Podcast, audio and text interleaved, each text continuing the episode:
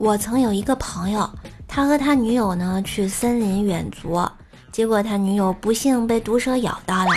我朋友赶紧用他的嘴给他吸，结果一抬头看见他女朋友胸前的两个大白兔，吞了下口水。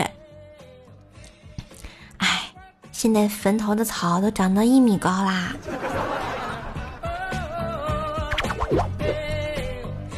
话说呢，假如每个人死后尸体都能自动变成一本书，书的内容就是死者的平生，那么你会变成什么呀？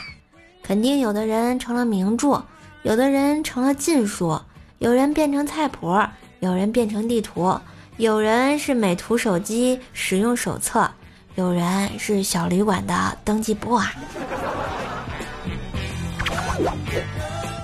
我问思南哥哥这两天为什么没来上班？思南哥说被抓了。我说犯啥事了呀？